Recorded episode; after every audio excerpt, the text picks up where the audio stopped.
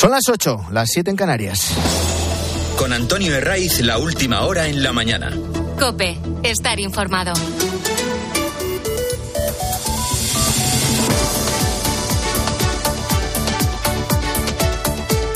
Muy buenos días desde las 6. Te venimos acompañando en la mañana del fin de semana de Cope en este día de San Sebastián. 20 de enero, dice el refrán, que San Sebastián en cueros entra el aire por los agujeros y sí ha entrado el aire, el, frío y la nieve. Ha sido una noche heladora en ese corro que forman las provincias de Segovia, Soria, Guadalajara, Zaragoza y Teruel. En Soria los termómetros se han desplomado por debajo de los 10 grados bajo cero. La previsión hablaba de mínimas de hasta menos 14 grados. Y eso tiene una consecuencia. La nieve que ha caído ha comenzado a helarse y las placas de hielo complican aún más la circulación en las carreteras. Hay un punto de Soria en la Nacional 122, en el tramo que va de la capital soriana a Ágreda, donde ha tenido que intervenir la unidad militar de emergencias. Ahí estuvo nevando prácticamente sin parar durante 12 horas y por mucha sal que lanzaban las máquinas quitanieves a la carretera, la nieve empezó a acumularse. A partir de ahí, varios camiones se cruzaron por el deslizamiento de los neumáticos, bloquearon los dos carriles dejando atrapadas a casi 600 personas, entre ellas a Álvaro.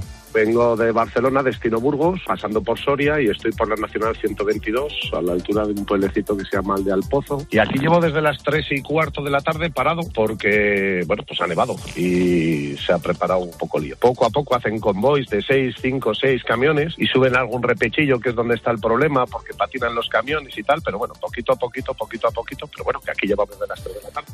Así estuvieron decenas de vehículos hasta prácticamente las 11 de la noche, cuando, como digo, los servicios de emergencia, eh, la Guardia Civil y los efectivos de los militares de la UME consiguieron desatascar ese punto, dejando limpia la calzada. Eh, si no tienes más remedio que coger el coche, si lo vas a hacer en las próximas horas y en esas provincias donde ha nevado intensamente, comprueba el estado de la vía porque hay medio centenar de carreteras con muchos problemas todavía. Seis en la red principal.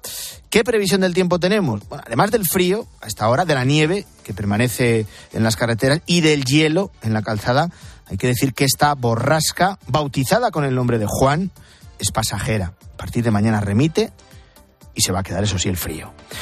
Además del temporal, además de la nieve, ¿qué? Pues tenemos el señalamiento de la vicepresidenta Teresa Rivera al juez García Castellón, que no es ni casual, que no es algo individual ni tampoco fruto de una ocurrencia. Teresa Rivera ha entrado con el hacha de guerra contra un magistrado de la Audiencia Nacional con nombre y apellidos. García Castellón, que hasta el 23 de julio para los socialistas era un fenómeno. Investigaba casos que salpican al Partido Popular, como la trama Kitchen o la Púnica. Entonces era un juez respetado y respetable hasta que ha tomado una decisión que no le gusta al gobierno. Y no porque les afecte directamente a ellos, sino a los separatistas catalanes, que son los que les sujetan en el poder. Es el juez que investiga lo de Tsunami Democratic, aquellos que bloquearon el aeropuerto del Prat, los que llamaron a cortar carreteras y a incendiar las calles en colaboración con los CDR. En su último auto sobre esta cuestión, García Castellón mantiene los cargos de delitos de terrorismo y sigue mirando al líder de Junts, a Carles Puigdemont. Y hasta aquí podíamos llegar. Hasta aquí se podía asumir que un juez complique, se atreva a complicar la amnistía. Como el gobierno sabe que Bruselas no tragaría con la cuestión eh, del terrorismo, blanqueando, amnistiando delitos de terrorismo, pues se ha revuelto contra el juez y la encargada de ponerle voz en la televisión pública ha sido la vicepresidenta Teresa Rivera, que no es que se haya echado al monte, no. Es que es la elegida por Sánchez para hacer ese trabajo sucio. Algunas eh, personas tienen cierta querencia por pronunciarse siempre en una misma dirección y en un momento particularmente oportuno. Este juez nos tiene eh, acostumbrados a, salir a colación en momentos políticos eh, sensibles. Esa valoración de oportunidad es relevante una vicepresidenta del gobierno señalando a un juez con nombre y apellidos porque ha tomado una decisión que no les gusta. Ya no solo son los de Podemos, que en esto son maestros, o los de Sumar, o los de Esquerra y Junts, muy dados también a señalamientos de jueces.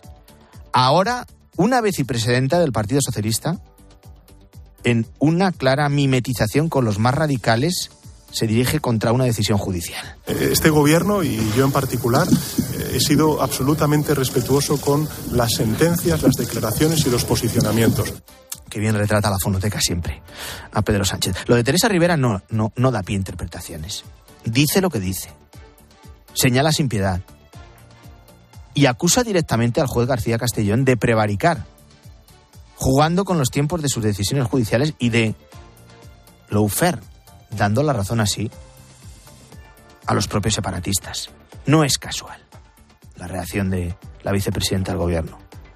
Tampoco hay que ceñirla a una opinión personal. Forma parte de una estrategia dictada por el fugado Puigdemont.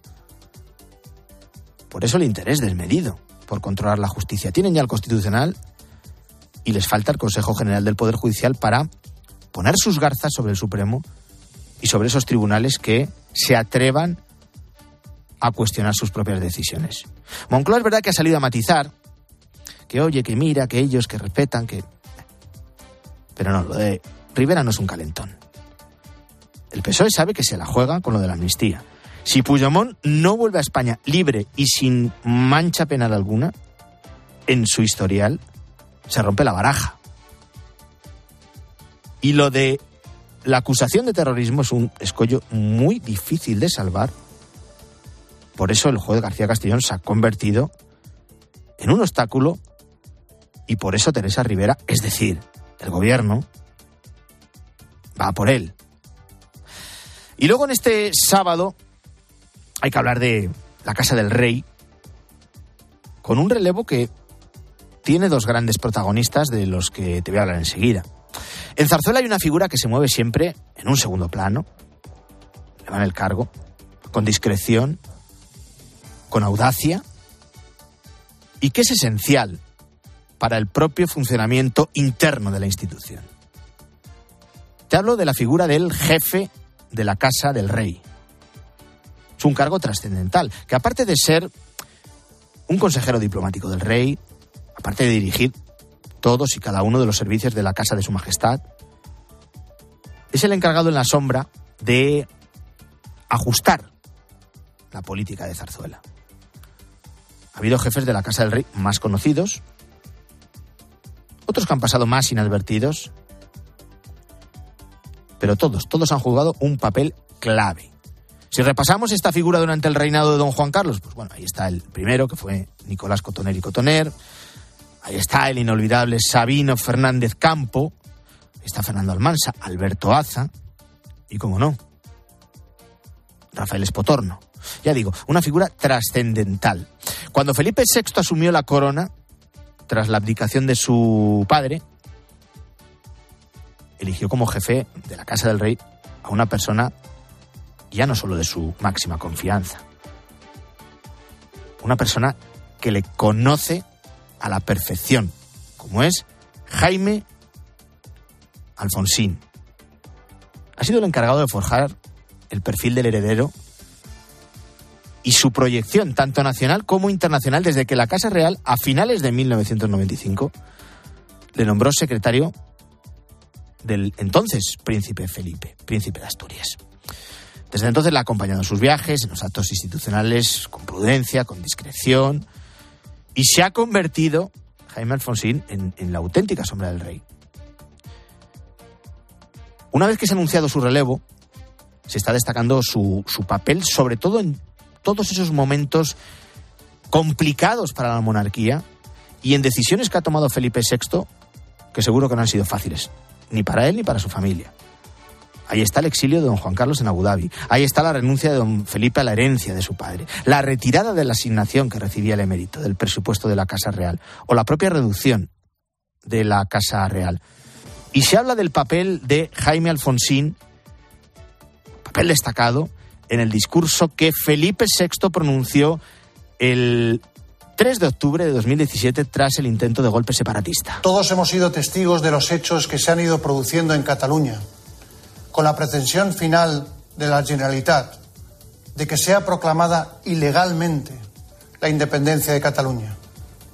Ahora la Casa del Rey anuncia el relevo de Jaime Alfonsín y nombra jefe de la institución a Camilo Villarino, un diplomático con una larga trayectoria que ha sido director del gabinete del Ministerio de Exteriores con gobiernos tanto de PP como del PSOE y que ha estado destinado en Bruselas, en Washington, en Rabat y cuyo nombramiento, si hoy repasamos toda la prensa, ha concitado un aplauso casi general, algo muy poco habitual en los tiempos que corren. El nombramiento de Camilo Villarino como jefe de la Casa del Rey llega en un momento especialmente trascendental para España, con la amnistía como eje político del gobierno para seguir en Moncloa. Bueno, pues ahí está el relevo en la jefatura de la Casa del Rey, lo asume Camilo Villarino, y Jaime Alfonsín, que tiene 67 años, va a seguir como consejero privado de Felipe VI. Aquí adelantarse osado y el tiempo marcará su forma de proceder, la forma de proceder de Camilo Villarino, aunque no se espera ningún cambio sustancial en el rumbo de la institución. Están pasando más noticias, te las cuento titulares con Luis Calabor.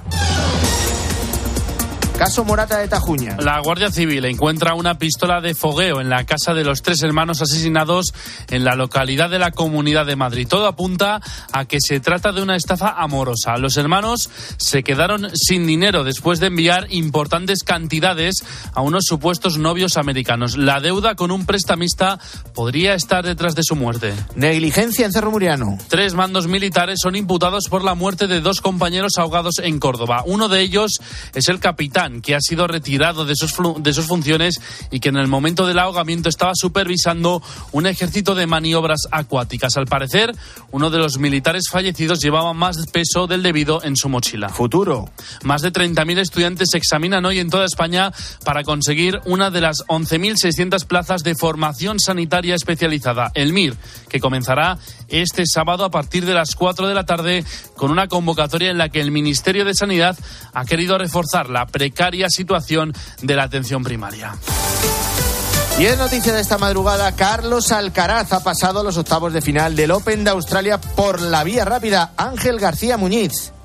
De hecho, ha hecho algo que no había hecho nadie en toda la historia del tenis y es jugar o meterse en sus séptimos octavos de final de Grand Slam consecutivos con 20 años y 8 meses. El anterior era un tal Bjorn Borg y lo hizo con 21 años. Carlos Alcaraz ha ganado por la vía rápida al chino Yun Chen San 6-1, 6-1, 1-0 y retirada de San por una lesión en el muslo. Así que se mete en octavos de final y va a jugar el próximo lunes ante el serbio Miomir Kekmanovic que ha ganado al favorito a Tommy Paul levantando dos bolas de partido. Gracias Ángel. Además del tenis, el fin de semana tiene la gran noticia del triunfo de Carlos Sainz y de Cristina Gutiérrez en el Dakar. Joseba Larrañaga, buenos días. Hola, ¿qué tal? Buenos días. Al margen del Open de Australia de tenis y Carlos Alcaraz, el fin de semana llega con el extraordinario sabor de boca que nos ha dejado el Dakar en lo deportivo, porque está claro que el fallecimiento de Carles Falcón ha pasado una factura demasiado cara.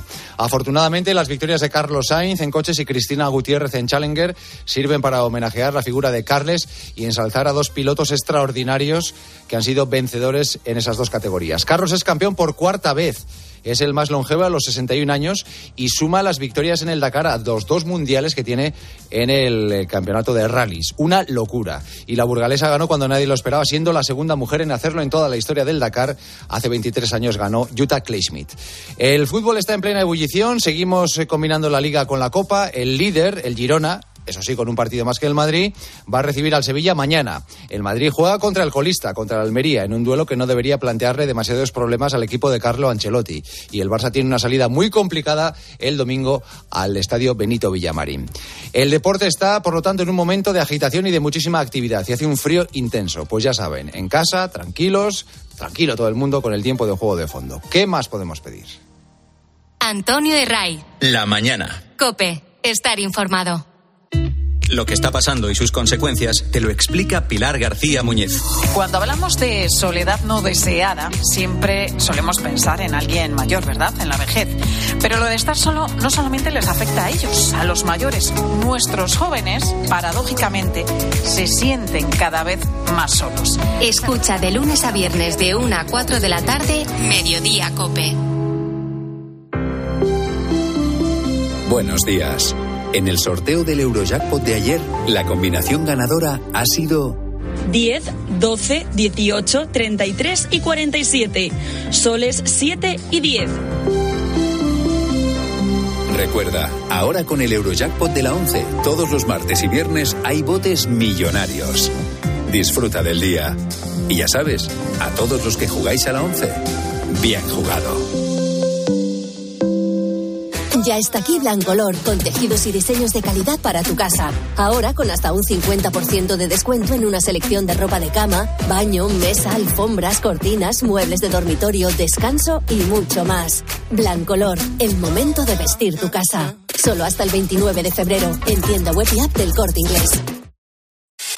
Antonio de Ray. La mañana. Cope, estar informado.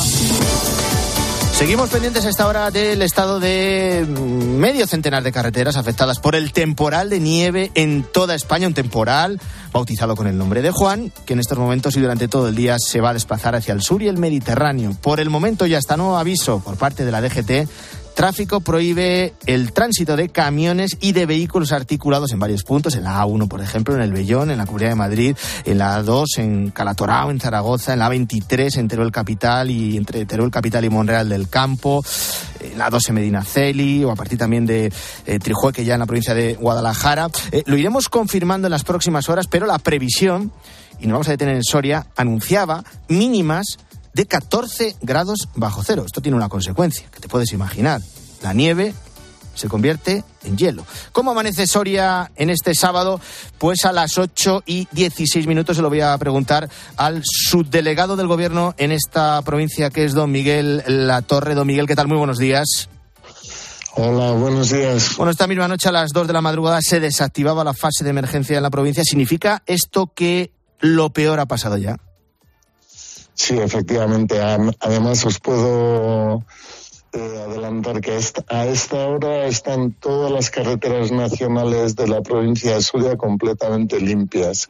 Únicamente tenemos un nivel verde que significa la prohibición de adelantar vehículos pesados eh, en la 122 entre Cadosa, entre Soria capital y el límite con la provincia de Zaragoza, pero eh, se circula perfectamente. Han estado las máquinas las cerca de 50 quitanieves que tenemos aquí en la provincia para las carreteras nacionales trabajando a destajo toda la noche, esparciendo eh, salmuera, sal, cloruro cálcico. Las carreteras están perfectamente practicables. Usted ya lleva unos cuantos años viviendo en la provincia de, Soria y sabe perfectamente que ni el frío ni la nieve asusta a los eh, sorianos. ¿Cómo amanece la, la, capital? ¿A qué altura llega la nieve? Porque hay que recordar que estuvo nevando pues, prácticamente 10-12 horas de forma ininterrumpida. Sí, la verdad es que fue un episodio desde la Filomena, yo creo que no habíamos tenido otro parecido eh, la capital y la provincia está preciosa, hay mucha nieve, cerca de 20, 25 centímetros en las zonas donde, donde no se ha limpiado. La capital, que ahora estoy yo, eh, eh, he dado un paseo hace un rato, está perfectamente limpia las, las calles. Hay que tener cuidado en las aceras. Están trabajando los operarios del ayuntamiento para intentar que también las aceras queden practicables.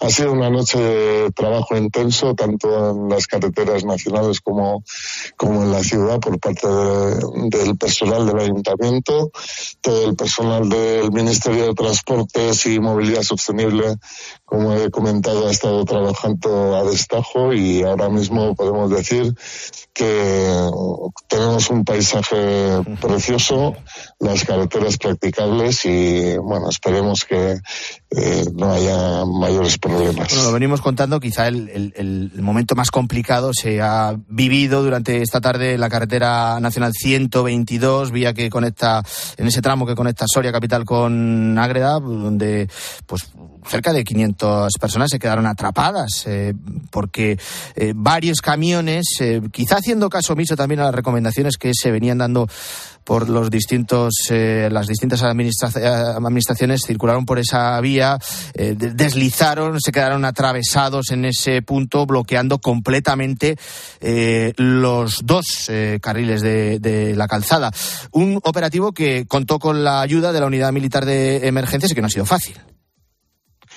Sí, en torno a las seis de la tarde se produjo una situación un poco crítica en esa zona que comentabas y precisamente por eso, ¿no? Porque mm, las máquinas quitanieves eh, cuando no tienen ningún impedimento trabajan sin problema. En la provincia de Soria estamos acostumbrados a este tipo de fenómenos meteorológicos y no suele haber eh, mayores problemas. Y es verdad que en ocasiones las prisas, las pues eh, las ganas de intentar llegar eh, como sea a destino por algunos transportistas pues genera este tipo de situaciones que es muy difícil porque son vehículos pesados interrumpen completamente la circulación y ayer se produjo en ambos sentidos además una situación como la que comentabas y bueno se quedaron cerca de unos 500 vehículos, 600 personas atrapadas. Eh, activamos una vez que la Junta Castilla y León declaró el nivel 2 de, emergencia, pudimos a través de la delegación de gobierno y el Ministerio de Defensa activar la unidad militar de, de emergencias. Llegaron de Zaragoza una veintena de efectivos con camiones quitanieves que colaboraron con la Unidad de Seguridad Ciudadana, la Guardia Civil, el subsector de tráfico y el personal del Ministerio de Transportes que estaba trabajando en la zona pues para poder despejar en torno a las diez y media de la noche y volver a la, a la relativa normalidad que tuvimos en torno hasta las dos de la mañana. O sea, ahora mismo ya está todo despejado, quedan algunos camiones en la zona de Matalebrera, pero que están descansando ahí en cabina, en un área de descanso, y por lo demás, como comentaba, ya normalidad. Nos quedamos con ese titular, normalidad, lo peor ha pasado y hay que tener precaución, los que vayan a coger el vehículo, que pasen por estos puntos, no solo de la provincia de Soria, también en, Segovia, en Teruel, en Guadalajara, en Zaragoza, pues mucha precaución con la posibilidad de placas de hielo en la calzada. Eh, que tenga un buen día y gracias por atender la llamada de la mañana del fin de semana de COPE. Don Miguel Latorre, su delegado del Gobierno en Soria. Un abrazo. Un abrazo a vosotros y a vuestros oyentes. Muchas gracias. 8 y 22. Guillermo Vila, buenos días de nuevo. Buenos días, Antonio. a esta hora artículos de opinión, editoriales de los periódicos que tratan de explicar quién es el nuevo jefe de la Casa del Rey y las razones que puede haber detrás de este nombramiento que conocíamos a la media tarde, a última hora casi. Sí, empezando por este último. Zarzuela mira a Europa para afrontar un momento crítico, titula El Mundo, eh, una editorial en el que apunta el reto enorme que tiene Camilo Villarino, porque sobre la corona pesa la responsabilidad de encarnar la España de la modernidad constitucional que queremos ser. Aunque, como apunta a veces, el principal reto de Villarino será conseguir el mismo grado de confianza que había entre Alfonsín y Felipe VI después de haber trabajado mano a mano desde hace 30 años. Jaime Alfonsín, que hoy recibe elogios eh, numerosos y variados en los periódicos. Sí, es el penúltimo gran hombre de Estado, dice Inda en La Razón. Se convirtió en la sombra del rey, cuenta este periódico, acompañándolo siempre con la prudencia y la discreción como bandera. Explica también el Independiente que el monarca ha, cedido, eh, ha decidido que va a seguir contando con el valioso y leal consejo de Alfonsín, a quien nombrará consejero privado. Por cierto, Antonio, que el cargo de jefe de la Casa Real tiene rango de ministro. Es el hombre de confianza del rey quien tiene potestad para elegirlo libremente, como establece el artículo 65.2 de la Constitución. Y vamos ya con los líos del gobierno con la justicia española a cuenta de los delitos pasados de Carlas Puigdemont. El gobierno compra el discurso de lawfare, titula La Razón en su editorial y defiende que el señalamiento hecho por Teresa Rivera contra un juez encuentra su explicación en el nerviosismo que produce a los gubernamentales la sospechada respuesta del independentismo catalán. Las palabras de la vicepresidenta, según el editorial de ABC, revela la podemización del sanchismo y su estrategia de defensa a ultranza del independentismo. El mundo cree que el ataque de Rivera muestra que el discurso del Ejecutivo es cada vez más indistinguible del de Junts. Los editoriales, varios columnistas reflexionan también sobre la compleja relación entre el Poder Ejecutivo y el Poder Judicial. Ha estallado de lleno el choque de legitimidades y Moncloa se alinea con el independentismo acudiendo a su rescate, dice Ignacio Camacho en ABC. José Mida ironiza en el país sobre el magistrado y apunta quien se atreva a criticarlo es un enemigo de la libertad. No lo ve así Luis Ventoso en el debate. Este mismo domingo, dice, deberían celebrarse en toda España manifestaciones multitudinarias contra el uso del Constitucional como tercera Cámara y contra el acoso del gobierno de Sánchez a los jueces. Casimiro García Badillo, por su parte, en el Independiente escribe que con esas declaraciones, como con palabras como las de Rivera, el gobierno contribuye a desacreditar la democracia. La defensa de la amnistía que va a centrar la convención política que celebra este fin de semana el Partido Socialista en Galicia. Dice nuestra compañera Cristina, la razón que a La Coruña se va a aplaudir y que los cambios que se aprueben en la Ejecutiva Federal van en la línea de una fusión entre gobierno y partido al estilo de los regímenes totalitarios.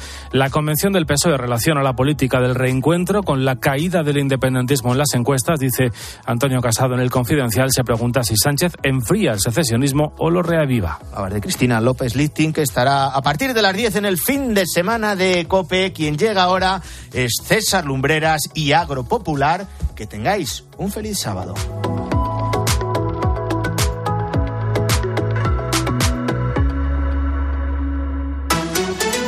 Antonio de Ray. La mañana. Escuchas Cope. Y recuerda, la mejor experiencia y el mejor sonido solo los encuentras en cope.es y en la aplicación móvil. Descárgatela. Hasta el domingo ahórrate el IVA en todo, electrónica, electrodomésticos y en mucho más.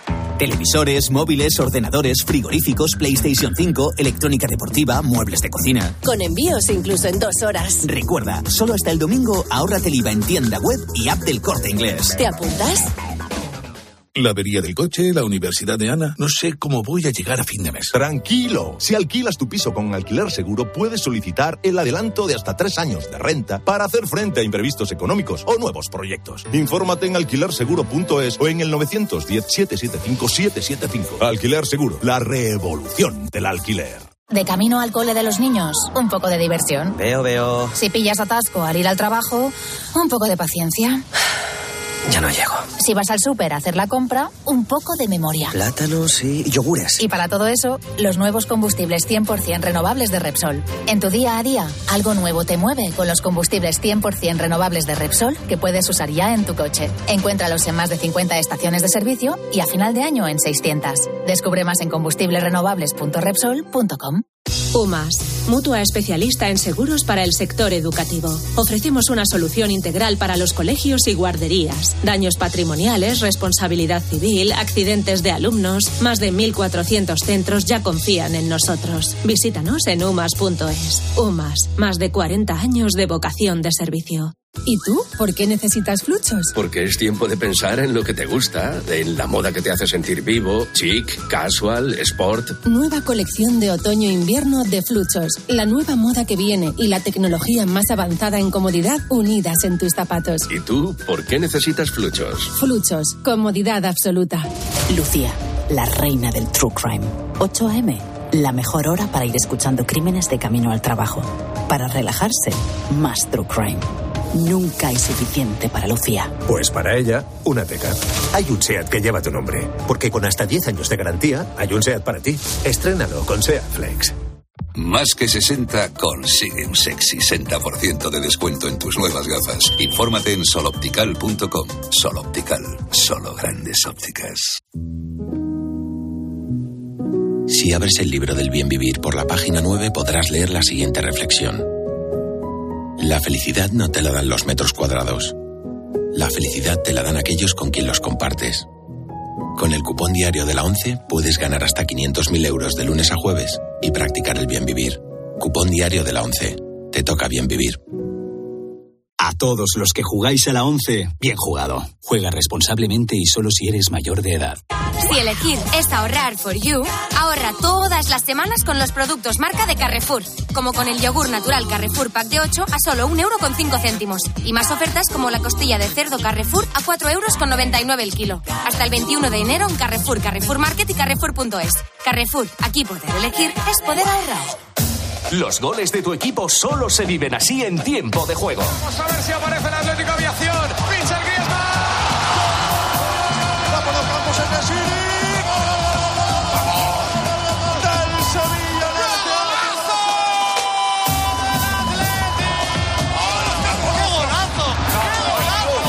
de juego con Paco González, Manolo Lama y el mejor equipo de la radio deportiva. El número uno del deporte.